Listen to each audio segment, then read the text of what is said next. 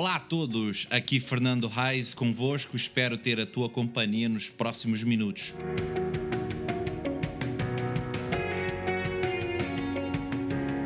Para este podcast, ou tentativa de podcast. Não, a sério.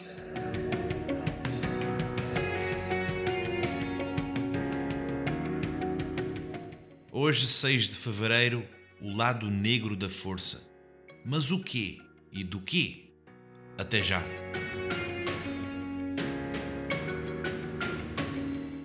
Olá a todos, bem-vindos a mais este episódio, a mais um episódio, aliás, deste podcast Não a Sério, episódio número 27. E hoje eu quero falar um pouco sobre o lado negro da força. Hum, que é isso? Foi tudo mal, correu tudo mal, esqueci-me.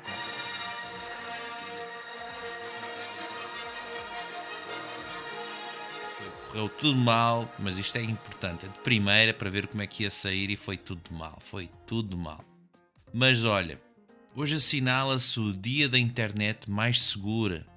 Mas cada vez está mais ameaçada a internet pelo lado negro da força, com as ameaças não é? Que nós somos utilizadores da net, não é? Mas roubo de informações, outros riscos. Então, cada vez mais nós temos percebido isso.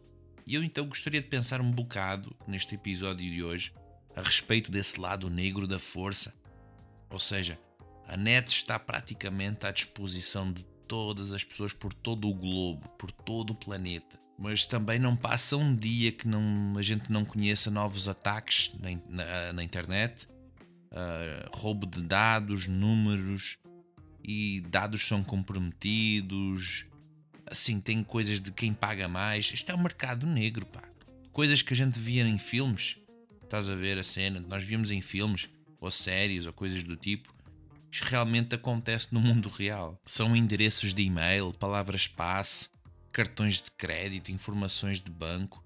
Aí depois tem aqueles nomes que eu confesso que eu não sei exatamente todos eles ou o que é que significa todos eles, mas malware, phishing, sextortion, bootnets eh, são algumas ameaças. Roubos de identidade, perfis falsos, bullying, tudo isso é parte dos perigos que acontece. Então há uma sensibilização que é dedicada a esta área de segurança o dia da internet mais segura. Isto é todos os dias, todas as idades. Uh, agora, pensamos um bocado. A nossa vida praticamente está online. Mas não assim, ah, porque eu tenho um perfil na rede social X. Não, eu tenho, eu tenho um relógio que ele é online. Eu tenho um computador que é online, um tablet que é online, um, um telemóvel que é online. O carro é online. A casa toda é smart house, sei lá o que, é tudo online. Fogo, a minha vida toda está online. Estou a perceber onde é que a coisa está a andar coisas que a gente via anos atrás em filmes de coisas do futuro e tal, e está a acontecer. A gente está assim, é como se fosse. É o que, estamos a ser empurrados novamente pela tecnologia. Mas uh, o que tem. O que tem tudo o que acontece nessas coisas de, de, de, deste lado negro da força na net é, pá, é, é assim, é essa maldade humana. Voltamos, voltamos a um ponto em comum que nós temos falado em, até em outros episódios. A maldade humana. Pá. E eu lembro-me alguns anos atrás, pá, eu, eu pirei mesmo, eu pirei quando soube que iam lançar um game que era mais ou menos, era uma espécie de, tu és um hacker e, e podias acessar aquelas, aquelas câmaras de vigilância, estás a ver? Uh, entravas nos routers e coisas da net, nos apartamentos e pá. E o nome do jogo era Watch Dogs já agora, sem publicidade. Mas pá, eu confesso que fiquei assim, alucinado mesmo, acho que esta, esta palavra é certa. Fiquei fogo, os gajos criaram um jogo assim que tu consegues mudar as coisas, os semáforos com verdes e pá. Coisa, coisa maluca, pá. E aí veio os ataques, essa, essas palavras como cyber, ciber, cibervigilância, cibersegurança, sei lá. Então, os estudos que eu estava a ver até a respeito disso mostram que o que mais preocupa são os dados pessoais. Por exemplo, a nossa morada, os dados bancários, cartões de crédito, na, na, na navegação online os resultados revelam que 50% dos entrevistados já passaram por alguma tentativa de phishing por e-mail. Ou seja, eu vou inventar uma, uma página que eu sou. Vou, vou criar um, uma publicidade de um banco Y, sei lá, uh, Caixa Geral, o Santander, o Millennium, sei lá, estão a ver a ideia? Eu, olha, clica aqui para ganhares não sei o quê, foste sorteado. Então eu estou a camuflar, a fazer de conta que eu estou a falar em nome daquele banco e as pessoas às caem nisso. E o que é que podemos fazer para nos protegermos contra estas ameaças e, sobretudo, para proteger os utilizadores mais vulneráveis, especialmente crianças, adolescentes ou as pessoas até mais velhas ou internautas com menos grau uh, dessa percepção digital? Bom, esta pergunta não tem uma resposta fácil e nem única. A resposta mais adequada, talvez eu diria, que as grandes organizações políticas, desde a União Europeia, por exemplo, às iniciativas da sociedade civil, as empresas, as escolas e as famílias, e claro, cada um de nós. Então é como se fosse um grau, desde lá de cima até cá abaixo. Então temos que talvez criar uma cultura de cibersegurança, cybersegurança, não sei como é que vai dizer essa palavra. É aquelas regras que utilizamos no mundo real para nos protegermos, podemos aplicá-lo isso ao mundo online. Nunca deixamos uma porta aberta e quando saímos fechamos já a chave, não é? Não falamos com desconhecidos na rua, não damos a nossa morada a qualquer pessoa.